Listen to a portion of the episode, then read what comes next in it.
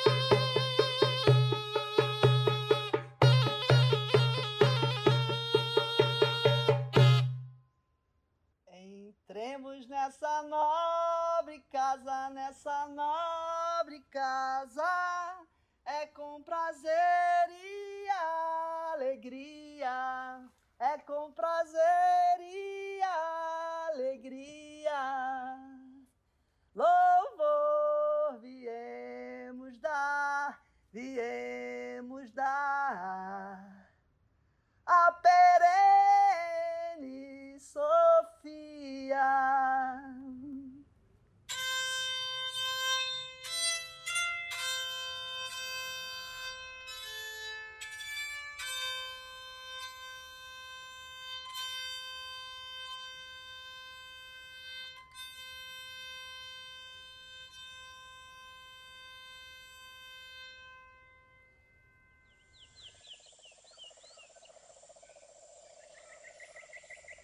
É com muito prazer, com muita alegria que eu recebo vocês dois aqui hoje na Casa de Mistérios. Bem-vindos. Obrigada, maravilha, Lígia. Estou aqui com a honra de trocar essa ideia com Maurício Ora, que é homenageado no festival da quarta edição do Gamboa de Portos Abertos, né? E entra no nosso podcast na, no ciclo Semente. Semente, né? A gente acabou de sair do Humus, que tinha essa ideia de apresentar a crise, mas também tudo que nutre a transmutação, né? De uma outra possibilidade, que é bem a semente. Ela está ali e daqui a pouco uma mágica acontece e começa a acontecer uma nova vida de uma outra maneira. É, e você tem uma história e tanto, né? Você é fotógrafo, um fotógrafo nascido e criado na primeira favela do Brasil, Morro da Providência. Uma vida que afronta os binômios, né? As, o mundo bipartido faz dele mais complexo, afronta a ideia de favela asfalto, de fotografia e favela, que não pode é, fotografar de cidade quilombo, de mocinho bandido. Seus pais já partiram daqui, mas você é filho de traficante de uma outra época, que as coisas se davam de um outro jeito. E isso deu para você um lugar diferente na sua infância, adolescência, e você percebe aí um, um certo poder com isso de mediar conflitos, um certo poder diplomático.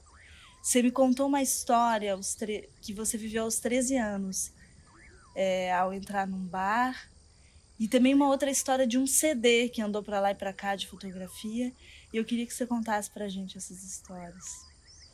Bacana. Bom, primeiro, muito obrigado pelo convite. Assim, é, é, eu acho muito importante essas homenagens de pessoas vivas, né? Que é um, reconhecimento, isso é muito legal. E, e eu no meu território, eu sou o santo de casa, né? Então, eu não sou traficante, eu não sou a pessoa que tem muito dinheiro, então é, as pessoas não esperam muito de mim.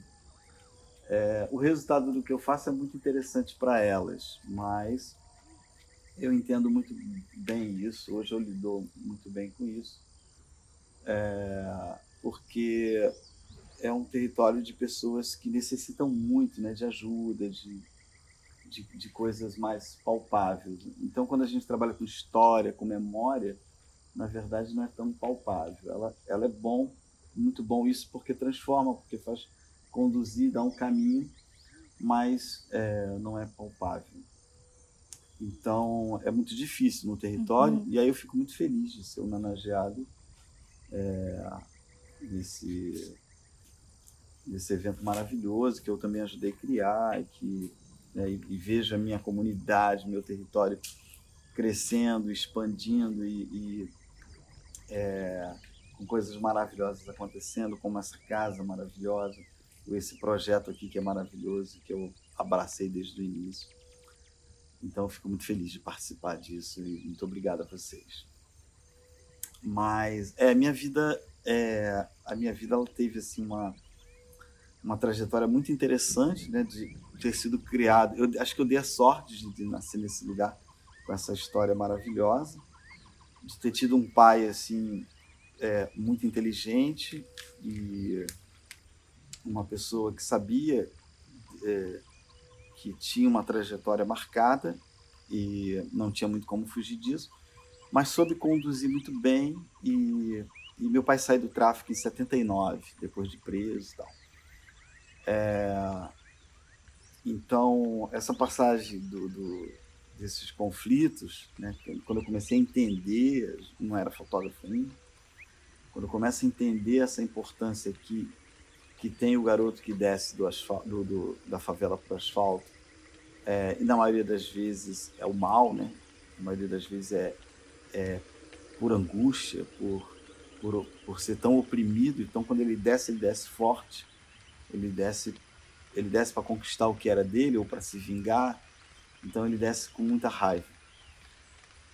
E, é, e eu fiz um caminho, eu já tinha tudo isso, eu vivia com essa raiva, eu vivia, eu sabia tudo isso, eu sabia todo mal eu já sabia, então eu eu, eu busquei muito outro lado. É, no mal eu já vivia, eu vivia no meio do mal. É, eu conhecia assassinos, eu conhecia ladrões, eu conhecia tudo, tudo que tem de ruim nesse universo. E para você ter uma ideia, a Providência ela está num ponto na cidade é, que é o submundo da cidade. Você tinha rodoviária Novo Rio, Praça Mauá e Central do Brasil. Então, assim, triangulando isso, você tem uma ideia, eram lugares terríveis de, de convivência. Eram lugares de roubos, de, de, e aí a gente tem uma área portuária que tinha também muito piratas no, no porto, tinha muito pirata. Então tudo isso convertia para a Providência. A Providência ela, ela abraçava todo esse pessoal.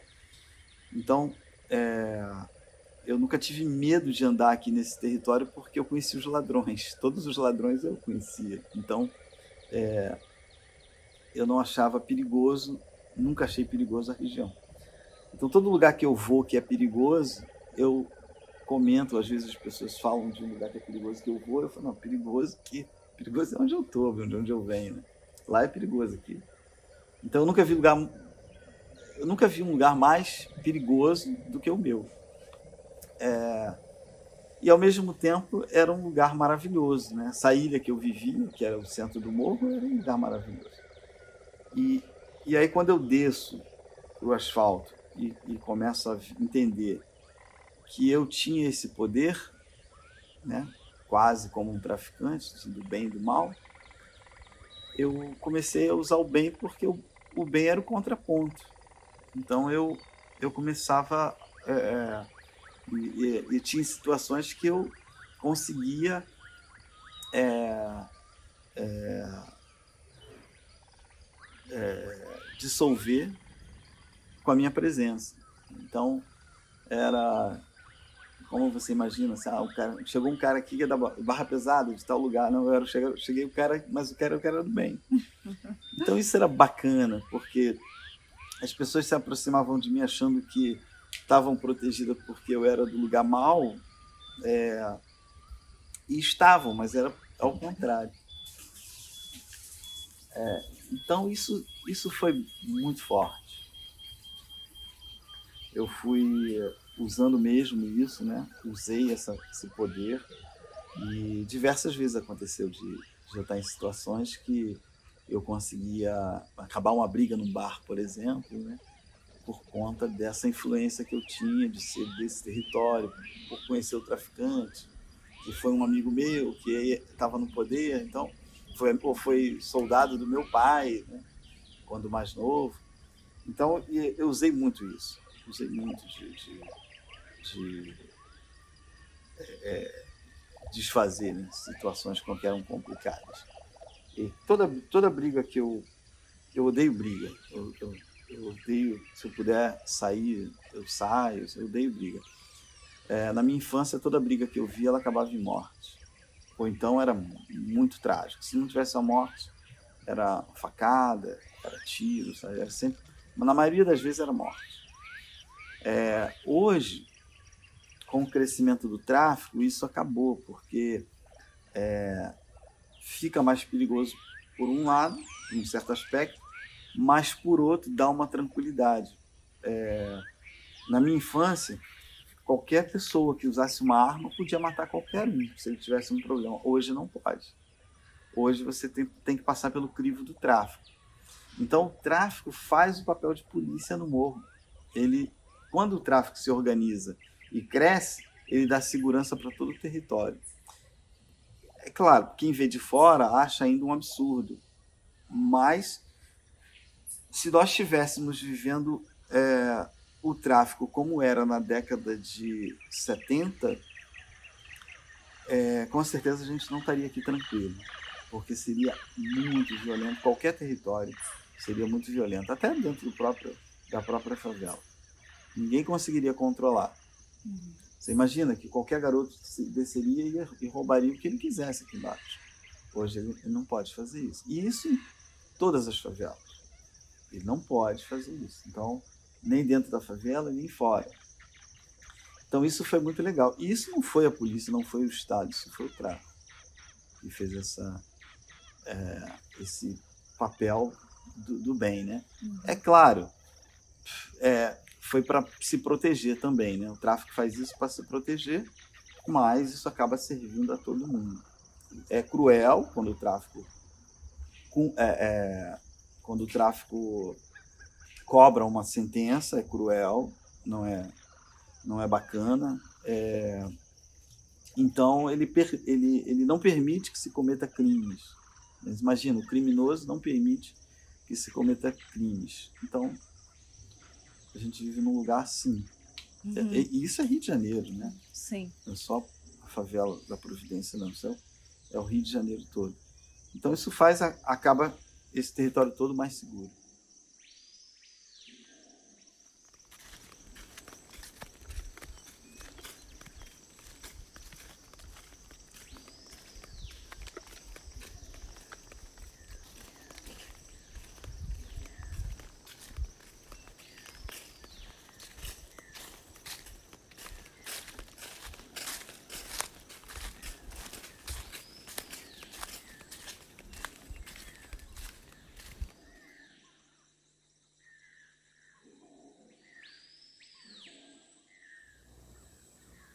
Do que os colonizadores, os ditos republicanos, acusavam Canudos. Ao denominá-la uma comunidade de fanáticos messiânicos, acusavam-na de ser um bando de pessoas sem disciplina social, sem senso da moral e dos bons costumes, e, portanto, uma ameaça à integridade moral, social, econômica e cultural da República. Assim, Canudos foi atacado inúmeras vezes por frentes militares fortemente armadas. No entanto, diferentemente de Caldeirões, Canudos havia se armado, mas suas armas eram utilizadas com sentimento de defesa.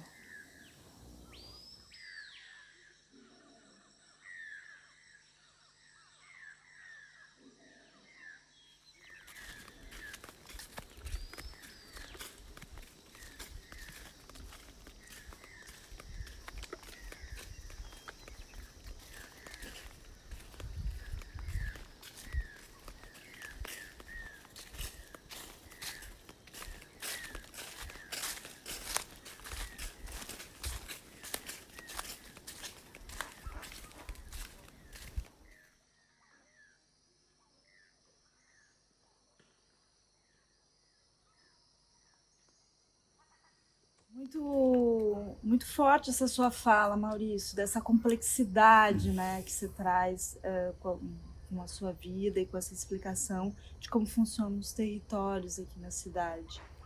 E a história do CD, que você ainda não nos contou? Como é que foi isso? Então, é, a história do CD é que eu dou para o traficante e dou para a polícia. É, né? que você me contou, achei Então, é, eu fui fazer um projeto, participei de um projeto com três arquitetos tal é, na França e, e, tudo que eu faço quando é grande demais eu peço autorização tanto a polícia quanto ao tráfico porque é, eu tenho muito problema na verdade com a polícia né? Sempre sempre tive muito problema com a polícia. É, o tráfico claro ele me olha assim meio mas eu sou do território então é, e todos os meus trabalhos são muito sérios eu acaba passando. É, mas a polícia é complicado então eu tive muito problema com a polícia. E, e aí eu pinto esse, esse projeto que se chama Favelité, e foi na, na, estação de Luxemburgo, na França, então era um projeto grande. E aí eu dou, falo lá com, com o traficante na época, peço a ele autorização e falo para ele na época que, ó, mas eu também vou falar com a polícia e tal, posso. É, e aí ele até questiona, mas para que vai falar com a polícia? Então, tipo, quem manda é ele. Eu disse, não, mas o meu problema é a polícia. E aí, claro, fui lá e dei para ele um CD, que ele nunca abriu, né? Vai abrir um CD para quê? Não é de música. E, mas o traficante não, o coronel não. Eu dei um coronel também. O coronel curioso abriu. Só que esse coronel, ele era uma pessoa que eu brigava muito com ele, né? Porque na época a gente estava nas questões, eu participava de reuniões, né? E eu dava muita porrada nele e tal. Isso foi antes da UPP, né? Antes do processo de pacificação. E, eu era, claro, muito criticado, criticava muito também e tal. E aí, quando eu falo com ele essa história e dou para ele o CD, ele vai ver o CD. Para ele saber o que, que era, ele foi abrir o CD para ver. E aí, quando ele abriu, ele ficou espantado com o, o, o tipo de fotografia que eu estava apresentando para ele que era uma fotografia de alta qualidade e tal. E aí ele me liga, assim, pô, caramba, que, você, você é esse fotógrafo tal. Que eu ia lá discutir com eles, assim, muito simples, eu, eu gosto de andar muito simples. E aí ele falou, cara, eu não tinha ideia de que você tinha essa, né? Era um fotógrafo desse peso e tal. E aí, claro, né, assim, autorizou e tal, mas o traficante não viu. E aí passou seis meses depois, é, foi uma história assim terrível, né? quase de morte. Eu, é, o, o, projeto na França sai e, e aí o coronel num evento apresenta o, o trabalho lá da França. Pô, o Maurício aí me, me apresenta como filho de um ex-traficante, porque para eles eu era para a polícia, para essa cúpula da polícia mais mais estudada, mais inteligente, eu sou um ser que deu certo eu falo ao contrário, eu dei errado. Eu não dei certo, eu dei errado. Mas eles gostam de falar que, ah, como me usar como exemplo. Né? E eu quebro sempre, quando eles falam isso, eu, eu quebro esse exemplo deles. Eu não sou exemplo de porra nenhuma, eu dei errado. E aí, eu explico isso depois, que isso é bacana pra caramba. Aí, é, o coronel me apresenta tal, só que nesse dia lá tava a presidente da Associação de Moradores, que não é do morro, não era do morro, e ela vê que, que o coronel estava muito feliz apresentando as fotos do morro e ela é, é, ficou deslocada e ela tocava lá a pessoa que estava com ela, toda hora que aparecia uma foto, ela tocava. E o meu amigo, na época, fala comigo isso. Ó, toda hora que, que o coronel fala de uma foto, tava lá. E aí, por coincidência, por coincidência total e quase fatal, a polícia tava, estava fazendo um trabalho de investigação no Morro da Providência durante 15 dias, filmando o morro. Eles colocaram um, cavalo, um carro de. esses caminhões que carrega cavalo, de frente para o morro. E eu cheguei a ver aquele caminhão, ficou, ficou 15 dias lá perto da minha casa e eu passei várias vezes a ver aquele caminhão. Então ele tem uma janela do, na lateral. Eles ficaram pelaquela janela filmando o morro durante 15 dias. É, e aí, justamente na sexta-feira, é, ia vazar, um dos jornais ia publicar. Então eles tiveram que fazer uma operação emer emergencial. E aí eu apresentei as fotos, o coronel apresentou as fotos na quinta-feira, na sexta-feira teve a operação, e que foi uma operação por conta dessa filmagem, dessa. É... E 15 dias eles filmaram demais, né? tinha, tinha muita coisa. E, e aí no sábado o tráfico me pega numa situação assim muito é, constrangedora, assim, que eu, estava com um amigo, eu fiquei muito preocupado com o meu amigo, e por sorte, assim, não tinham prendido ninguém, nem matado ninguém, porque senão acho que não teria nem tempo de conversar.